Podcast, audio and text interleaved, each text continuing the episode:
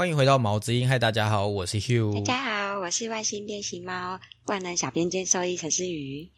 在外星五十三这个系列，主要是卫教相关的内容，透过由我跟陈医师的对谈以及闲聊，带给听众更多饲养狗猫上需要的知识。那我们今天要聊的主题呢，其实我们在呃 EP 八十的时候有找吴心怡兽医师来聊过，就是如何说再见。那今天呃这个。其实啊，对，要先跟听众讲，这是我们跟呃陈医师合作这个外星五四三的一个里程碑，这是我们合作的第十集，然后我们决定先在第十集呃画一个终点，呃画一个呃就是先暂停，就是哎要怎么讲，就是先休息一下，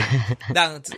这十集先让那个陈医师休息一下，因为毕竟他现在也就是有了自己的店面，然后也开始来看诊了，所以时间会更更更。更更难瞧，然后但是十集里面其实已经带给大家非常丰富的内容，然后也蛮多听众就是回想说，呃，很受用啊，然后有人说他会一直听啊，重复听，就是把它听懂或什么的。我觉得这就是我们录这个系列的功用，就是因为其实我们都我认识陈医师就知道，他其实很愿意跟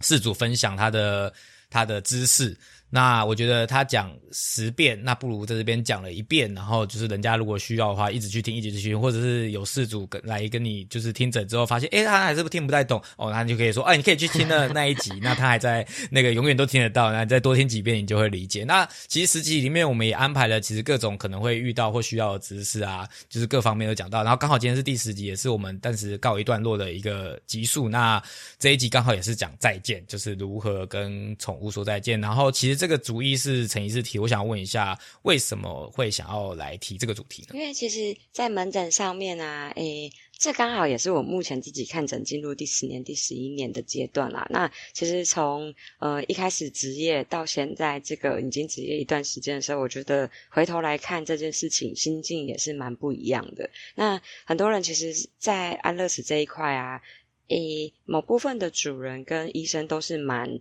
排斥的，因为大家觉得生命就是想要无限的延续，然后希望可以做到底，然后直到他们不能自己在呃心脏跳动啊、呼吸的这一刻才会让他们自然死亡，所以很多人是不能接受我们主动帮他们做这件事情，让他们离开的。但我觉得在看诊这么多的经验下面来讲，我觉得我自己真的觉得，哎，歹活不如好死。这是我自己觉得可以给他们最后一个有点尊严跟舒服一点方式离开，我们可以做的最后的一件事情，所以才会蛮想要跟大家讨论一下这个部分。其实你刚刚讲那句听起来好像没有很好听，可是其实就是指生活品质啦，就是要如何在活下来的时候还是有生活品质。那如果真的没有生活品质，是不是应该要考虑呃让他们更舒服的离开？就是就是这是一个一个需要思考的问题，然后所以刚刚提到我们今天介绍的主题，其实就是所谓的安乐死。你在这边，因为我知道每个兽医师或者是每个医院或者是每个人有不一样的说法，你们这边有什么说法是当你在跟呃事主提的时候的说法呢？应该应该不会直接说，哎，你希望你的动物安乐死嘛？所以应该是有其他的。大部分都还是会是先试探性的问，就是说，哎，比如说姐姐或哥哥，你们觉得？他现在的状况，你们有没有特别的想法？然后，那如果他这个，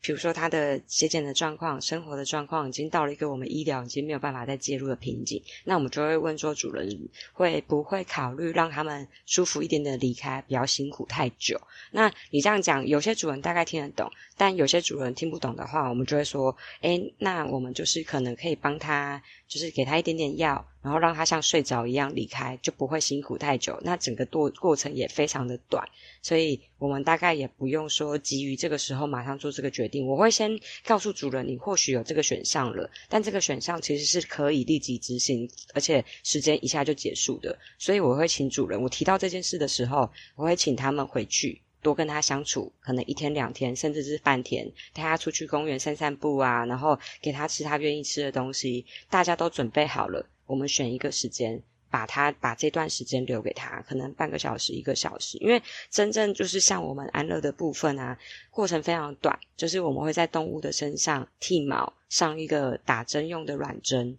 然后上完软针之后，确定这个药物可以经由他的血管到他的身体里面。那第一针就是让他像镇静的药物，打高剂量的呃安眠药，让他们像睡着一样。然后第二针的话，就是帮他们打让心跳停止的针，最后帮他把身上的东西拆下来做清理。这个整个过程大概两到五分钟就结束了，所以其实非常非常快。那我觉得呃要做这件事情，其实中间过程不快是。在等待的是前面的准备时间，跟后面我们送他离开被火化业者接走的那段时间，其实是比较，呃，我觉得主人会没有办法那么快做这件事的，所以我觉得我可以宁愿把这件时间留给主人最后的相处，跟让他们被火化业者接送走之前，让主人再陪他最后一段时间。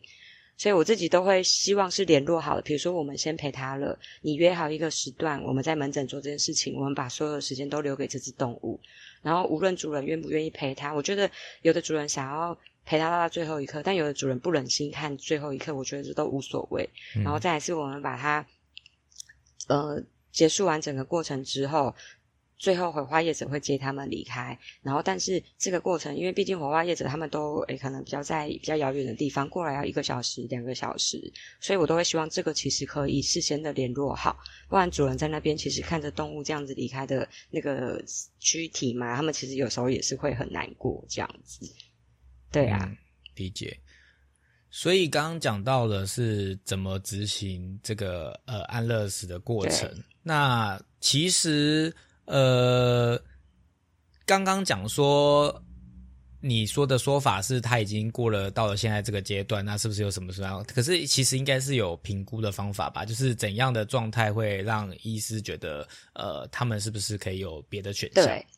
所以要怎么评估什么时候是适合做这件事？我们其实比较呃。常用的方式啊，其实我们就是会看生动物，它们到底有没有生活品质。那生活品质这件事情，对每个人的定义来讲，我觉得差异会蛮大。有些人觉得会吃会喝就是有生活品质，但有些人已经不吃不喝了，但主人可以灌他吃饭，帮他挤尿挤大便，他们也觉得这样子。他们觉得生活品质也有，但是对我们来讲，这个可能不不一定我们觉得那么适合啦。因为我们觉得动物啊要生活品质，第一个是，诶，它有几个乐趣是可以留下来，比如说吃饭的乐趣，它可以自己吃东西，它愿意自己主动去吃进食，它觉得吃饭这件事情是开心的，这个我们是觉得是呃吃的生活品质。第二是玩的生活品质，大部分。动物应该是自己玩玩具，或者是看到主人的时候会很开心的要站起来迎接主人。那如果今天比如说这只动物已经倒在那边了，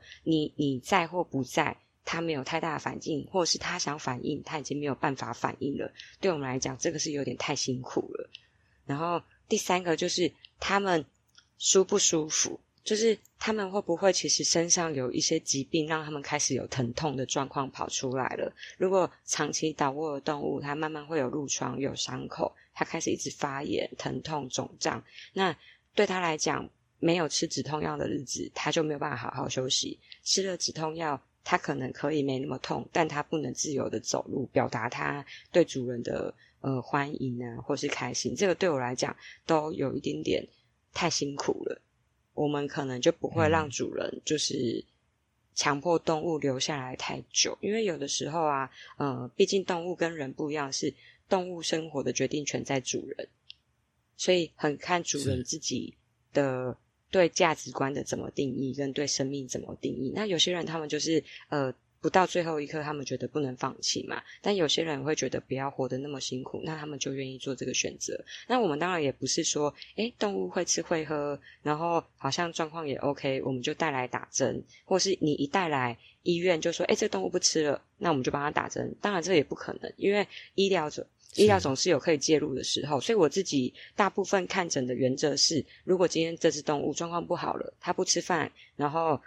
也不舒服，倒卧了。来我们医院，然后那我会尝试的跟他沟通，至少治疗三天。就是我会希望我们积极的治疗这个动物三天，因为他有时候可能是当下状况最差，那说不定打一点点滴，我们给他药物帮助他，其实他撑过来，他又可以慢慢变好。但是真的很差的动物，你积极治疗三天，真的没有起色，一直在退步的话，那我觉得或许那就是一个停损点。所以对我自己来讲，停损点大概是积极完全的治疗三天，然后在那三天，我们就是能做尽量做，不论是医疗啊、住院啊、做检查、喂药、喂饭，这个就是三天。然后，那如果你的动物有慢慢的接受，比如说，哎，我吃饭我慢慢喂，它会吃了，然后也没有吐，它也不会很挣扎，一直在抗拒。整体不是在退步的，顶多拉到五天到七天，但整体在退步。比如说你喂它，它一直吐出来，你看到它看到你就一直跑，然后验血指数都一直往下降，那可能或许这个我就不会建议主人再继续做积极的治疗，我会觉得动物太辛苦。嗯，理解。其实这是呃兽医师可以帮忙评估建建议的部分，但是。呃，我觉得比较难的还是就是主人这一关的心理的部分。就是我觉得，因为之前我们跟吴医师有聊过，其实有很不大的部分，主人是会有罪恶感的吧？就是会觉得，嗯，为什么我就是放弃了自己？就是他为什么你要放弃我？就是可能会觉得从会这样想啊，或什么的，就是自己呃会比较想比较难过这一关啊。所以其实我觉得，虽然说我们。有指标，可是主要还是自己主任的心理建设，是我觉得是一个蛮困难的一个点。但是，嗯，兽医师们就是只能尽力的用以医疗的专业判断去给你最好的建议，这样子。那其实我相信，呃，以陈医师这样子十十年、十一年的职业，然后自己应该也有养宠物，你应该有相同的需要做抉择的时候，所以可以跟我们分享你是的经历吗？呃，可以，就是。我自己，我自己也有帮自己的动物安乐过了。然后我们自己身上啊，之前大概四五年前是有养过两只雪纳瑞，一只是领养来的，一只是朋友的小的小孩，就是的狗狗生的分养出来。那第一只它就是收容所领养过来的一只灰色的雪纳瑞，我们养它养了大概诶两三年之后，然后有一次我们在它身上就是摸到一个。呃，阴影东西。然后那时候我们有带去，就是呃肿瘤科啊做细针采样，初步的看。然后那时候其实一开始都没有觉得是很恶性的肿瘤，但是还是有手术。然后手术完之后切起来啊，其实是皮肤型的血管肉瘤。就是诶，有些养大型狗的朋友应该知道，就是血管肉瘤啊，大部分是内脏型，尤其在脾脏最常出现。像一些拉布拉多啊、黄金猎犬这些大型狗，它们。遇到的话，其实大部分遇到都是在脾脏，然后脾容易就破裂了。破裂之后，血腹被主人发现之后，紧急去手术摘皮输血。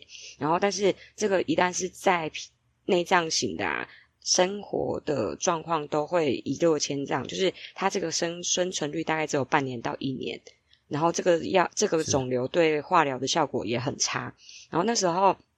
我们是两三年前先遇到它是皮肤型。皮肤型其实非常少见，然后那时候因为我姐姐是读肿瘤科的，然后他们那时候也有跟肿瘤的研诶学姐啊老师讨论，他们说这个比较少见，但是我们那时候把它切除之后也算是有切干净，就是恶性肿瘤的切干净的定义就是我们从肿瘤往外两公分的边界全部都要切掉，所以你肿瘤越大其实是越难切干净。那那个我们是发现蛮早，所以其实我们是有全面切干净之后，又有打过三次的化疗。然后再一次，我们就是观察。然后那他，我们本来说，哎，他应该这样就好了。然后也一直持续有在观察。后来我跟我姐姐，我们就是去澳洲打工度假。然后我们去了没几个月之后，我爸妈就说，哎，突然狗就软掉了，就是整个人软软的，然后精神食欲变很差。啊然后去扫了超超音波，就发现，哎，都是血，就是肚子里面有血。后来发现就是皮也破掉了。然后我们那时候，因为我们家人在台东，没有人有办法带他去做处理。你你跟家人说什么要手术，手术要输血，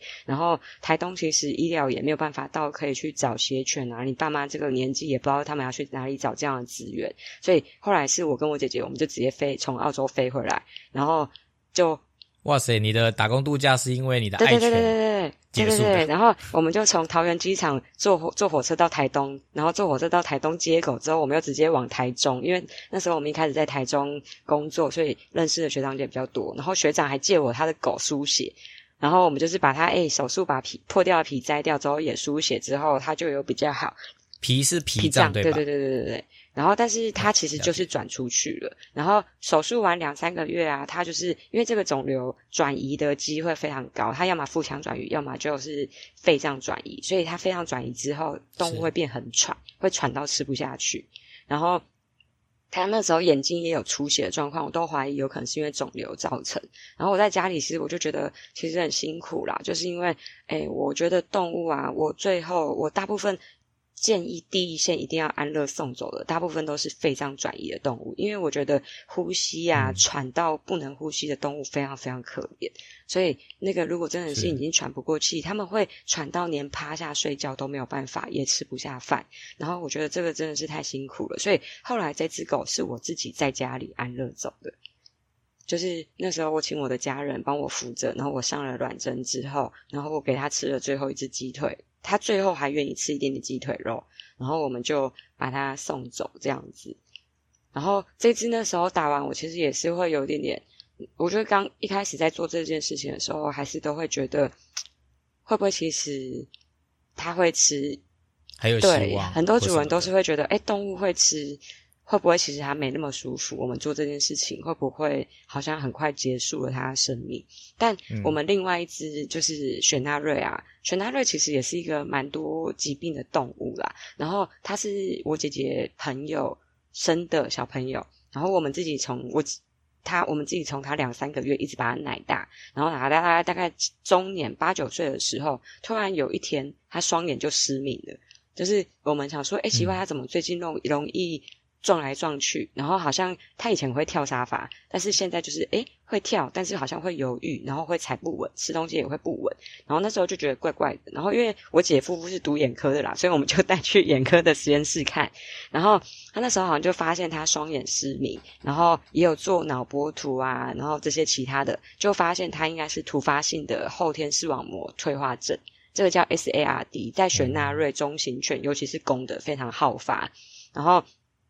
它的话其实就是视网膜的病变，或者是脑部的病变，但是能做的事情其实它不太多，然后也不太可逆。但我们其实也没想太多，因为觉得啊，好，我们做了检查，但是他再来下一步的话，可能要做脑部的检查，但是目前台湾能做脑部方面的检查，可能就在台大。然后那如果他是其他肿瘤相关的事情，我的家人是不愿意去做后续这件事情。他们觉得好，那我们就这样就近照顾就好。所以他其实后来又又回去照顾，然后生活这样，哎，失明了两三年之后，这样生活也还算健康，好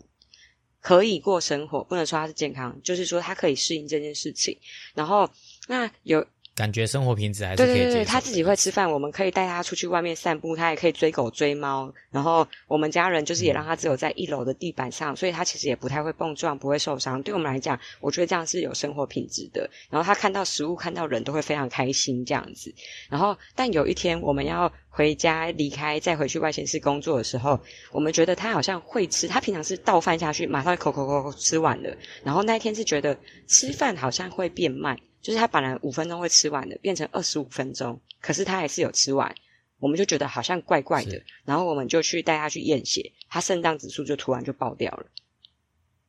然后是整个就是全肾脏指数爆掉是因为免疫系统。我们那时候就是有在想到底是哎，他是肾脏的发炎啊、感染啊，还是真的呃，比如说免疫性的问题，或者是呃，就是。有高端螺旋体的感染，那时候所有的检查都做了，就是找不出原因。然后我们后来也还帮他，然后他后来就是吃饭越来越差。他本来是很爱吃的狗，后来都还要一直塞饲料，然后打成泥变成肉球，一直去塞它。然后到最后一直也塞不进去之后，我们还麻醉装了食道胃管。食道胃管就是从脖子会出来一个大概嗯。一个很像小塑胶管的一个管子，然后我们食物打成泥之后，加水从那边呃灌它吃食物，然后因为它肾指数很高，所以我们就借了一台点滴胖虎在家里打，然后他在家里打了点滴之后，因为他有快十公斤重，我们住四楼，然后他就打了点滴会一直想尿尿，可是他又走不太动，因为他换了新环境，眼睛看不到嘛，所以我们就是一天上下四层楼，可能会带他上厕所五六次，然后。最后我们就想说，哇，他真的是一直不吃，然后可是一直灌，我们又觉得舍不得。然后他那个上点第二针，就是你两到三天，大部分是三天啦，就会换一次软针。然后但是一直打，一直打针，一直打针，打到那个血管都硬化了，也打不太上去。或是在打针的时候，他其实会一直很痛，他就会哭啊或叫。然后但是因为以前他是会吃东西可以安抚的狗。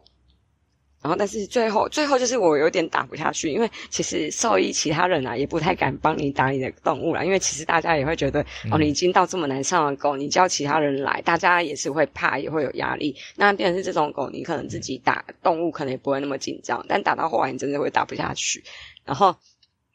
他后来我们就一直有在讨论要不要把它安乐。然后可是又觉得好像我们已经管自己的装了，又可以打点滴，然后它可以活着，指数虽然没有进步，但也没有恶化。然后所以我们本来想说，那不然我们再打一阵子。然后可是有一天它就是变得很喘，我们拍了时光就觉得这个肺脏影像蛮怪的，但是不确定到底点滴要打多一点，还是因为它是免疫性疾病造成它肺部全部都是这些东西。然后可是我们那时候就是半夜，我们大家。因为那时候姐狗后来是在我姐姐的医院做照顾，然后我们那时候就是下班可能九点十点再从台北市赶过去，然后到半夜两三点还在跟其他学长讨论到底应该是要加点滴的量，还是应该不要再那么辛苦。然后那时候我们想说，好，不然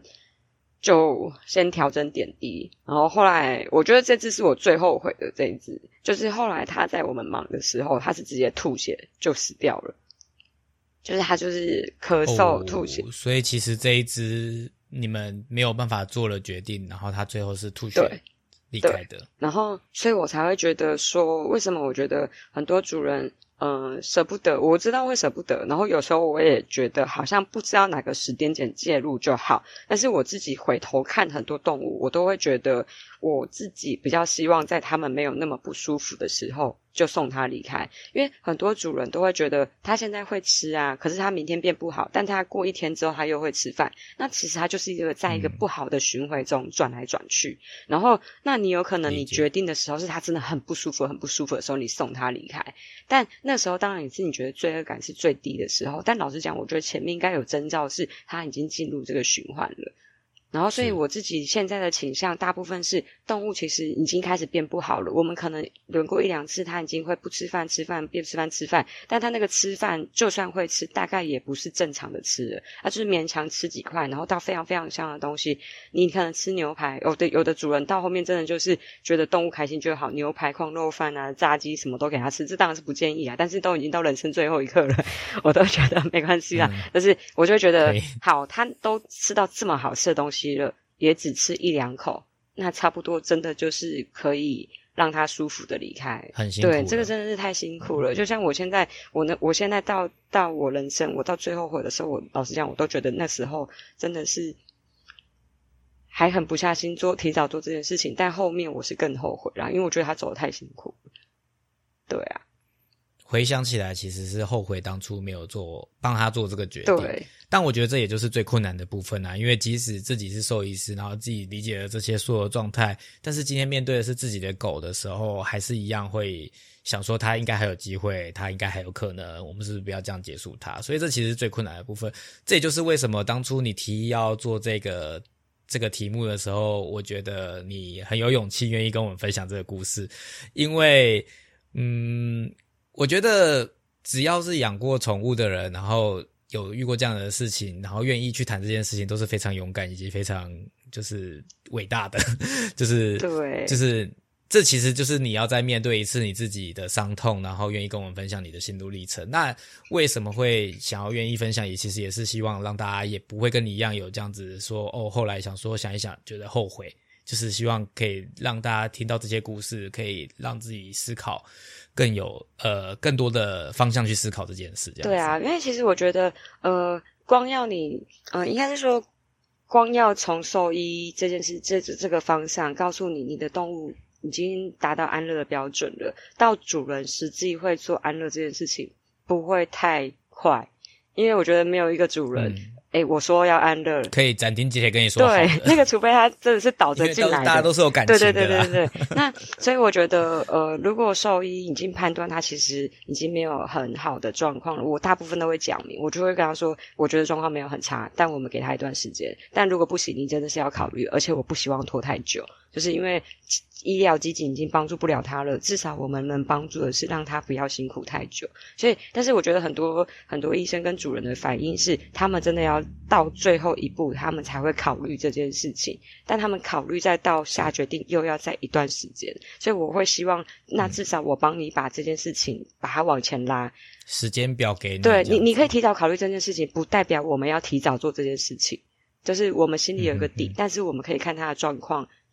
陆续的做调整。你的动物状况没到，没遭到要做，我当然是也不会就一直不许你去打。但是如果你一直没有心理准备的话，我再开始跟你沟通，其实这只动物会很很要拖很久。主要还是以动物动物的福利的角度去考量，就是生活品质的部分。对对对对对。那讲完了陈医师自己的故事，那我相信在陈医师职业这么多年中，应该也有遇到你与呃饲主之间的故事吧？就是有没有一些你之前遇到，嗯，不管是跟主人沟通的故事，或者是呃自己遇到过跟主人在考虑的这个困难点的故事？可以跟我们分享。我觉得这个啊，现在，嗯，我自己很年轻的时候有遇过一只，呃，一只狗狗，它本来是长期在给我看皮肤的，然后是一只米克斯，很会叫的那一种。但它狗在主人旁边其实是非常稳定、很乖。可是你知道，现在的人很多人都住公寓，所以其实公寓的墙都很薄啊，然后铁门，邻居一过去，有些比较敏感的狗就会叫，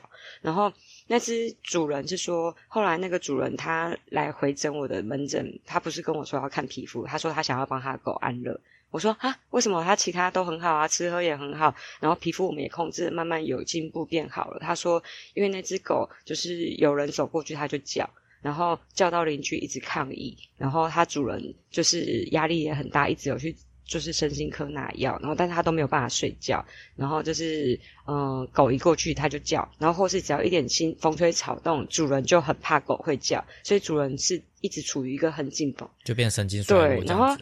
我当然是拒绝他就是安乐这件事情，但老实讲，我自己是有办法。考虑，也就是有办法想象他的状况，对那个真的是压力很大。但是，嗯，我觉得有时候是考虑考量于就是台湾的房屋的建构模式，这个真的好像是很难就是做改变。然后你要叫他搬家嘛，但是有时候就碍于经济或工作，我真的没有办法提供这么大的房子，或是四周都没有邻居，只有我一个人的房子。对，那个现在当然是，呃，我我那个快要十年前看诊，那时候一些行为用药啊，或是一些让动物冷静的药，相对的资源都没有那么多，那还没有普及。对，然后但我那时候也也是觉得那个主人非常的辛苦，然后所以我觉得，嗯，有的时候啊，好像不能责怪他们。我觉得你与其责怪他们为什么要想这件事情，或者。或我觉得，或者是大家可以改变一个方式，比如说，哎，有没有办法，大家是帮忙这只狗减敏社会化？就是像我觉得我们遇到有一个学长，很很还蛮棒的，他的狗是非常紧张的狗狗，然后他的狗看到人就会逃，然后看到人就会叫，然后甚至他就是要在家里上厕所，然后他在家。它的主人陪他睡在地板上睡了半年，就是因为怕他的狗突然会尿尿，他可以紧急带他出去。然后这只狗已经训练一两年，有慢慢变好了。然后这个主人现在开始在网络上找求一起散步的人，帮助这只狗开始可以接触人群啊，然后比较不会害怕，也不会对一些风吹草动的东西这么紧张。然后给它吃一些行为的用药啊，让他们稳定的用药。我觉得这个反而是现在这种这一类的动物，比如说。呃，会攻击人或是容易吼叫被人家安乐死的狗狗，或许大家除了批评之外，可以提供比较实质的帮助。就是你有空，那你可以帮忙这只狗社会化，让它可以慢慢接触人群，不要那么紧张，或是你提供这些资源给这些主人，这个都是我觉得现在比较好的啦。因为我觉得我十年前没有这么好的资源可以提供给他，但我也不能接受他安乐。所以，我我自己也觉得，好像我只是把这件事情推出去了给别人，但是我实际没有帮助到这只动物跟这只狗。当初当初没有帮对，我觉得是没有实际帮助到它啦，因为我觉得当初也没有那么多用药，当初也没有那么多保养品或是神经类的可以稳定动动物的这些东西。然后以前网络也没有这么发达，你要去哪里找陌生人愿意住在你家里帮忙你遛狗、帮你捡米的？我觉得我自己也找不到。然后那个主人，我我不太确定他现在状况怎么样，但我是很希望他最后是有解决了，对啊。然后最近另外一个有点类似的就是，也是让我来看皮肤的米克斯两只大只的小土狗，然后他们搬家，搬家之后动物也是一直叫，然后主人后来就是也也有找到我这样，后来我就建议他们，比如说，诶，把多带狗狗出去玩啊，然后给他们用一些神经类的保养品，或是一些帮助他们稳定的。然后后来主人就有传讯息说，他觉得非常开心，狗狗后来就是整个人就是都没有再乱叫了，他们也没有被邻居抗议，也比较稳定。对对对对对，所以我就觉得其实这两只狗狗它们的嗯后面后续的落差是差很大。但是两个时代背景也差非常多啦，所以我觉得是蛮希望，呃，有些是因为环境啊，是主人照护上面的有问题的，要面临安乐这件事的动物，可以有机会，可以再多多寻找现在科技的方法去对对对，因为现在可以辅助的东西真的还蛮多的。然后我也是觉得，嗯。如果在网络上寻求资讯啊，大家可以试着就是多提供资讯，不要觉得是谩骂这件事情，可能对事情会比较有帮助啦。我想就是，除非是太不呃太不太残忍的人，不然通常应该都是走投无路才会做的这样的决定跟想了这样的想法。但这也是我们之前有讲到啦，其实你养宠物前应该要想到这个问题，就是如果你真的无法。就是你也不知道你养到的宠物是会不会很吵的，所以就是要先确定自己的环境是可以饲养，才不会后续有这个烦恼。对对对对。当然，现在就如你所说，因为现在有一些药物的协助，或者是其他的方法，可以让他们这样的机会降低。那我觉得也是好事。就是，但是大家还是记得要思考过再养宠物，这也是一个先决之道，就是前前前面的条件。嗯，真的是这样子。对啊，然后另外一只是我看过有一只猫咪，它一来的时候状况其实就还蛮差的，主人觉得它就是变瘦啊，吃饭一直都不好。验血之后，我们血检其实没有太大异常，但是它就是持续不吃饭会吐。然后我们是有建议主人就是要要呃去做更进阶的检查。就是像超音波啊，或是其他的 X 光，或是甚至要考虑装管，帮助猫咪就是撑过这一段不吃饭的的的情形。但是老实讲，因为这个主人，我自己觉得他有明确的表达出他其实没有办法，因为这只猫咪不好喂药，操作上其实也很困难。然后主人也有表达出，其实老实讲，他真的没有办法。然后后来他在照顾一两周之后，猫咪状况有更差。然后他觉得后腿啊，他似乎都已经突然瘫痪，因为猫咪其实很容易会有血栓的问题。那血栓的话，比较常见到的就是猫咪可能单只脚或后脚突然就瘫掉了，然后非常的疼痛，然后跟后脚摸起来可能是有冰冷的状况。那它有可能是有一些心脏问题造成它有血栓，造成后脚瘫痪这件事情。这个大部分呢，现在血栓猫咪要治疗，其实药物的部分啊。大部分只能给一些溶血栓的药物，效果怎么样也不一定。然后药物取得也不容易，跟非常昂贵啦。那这个主人其实就明确跟我说，他觉得动物的状况很不好，然后他们也不想让他辛苦太久。然后我自己评估也是啊，因为听起来后来他有给我一些资讯跟照片、影片啊。然后我是真的觉得猫咪很辛苦。那个当机立断，我们其实就建议他找那个道家道府安乐的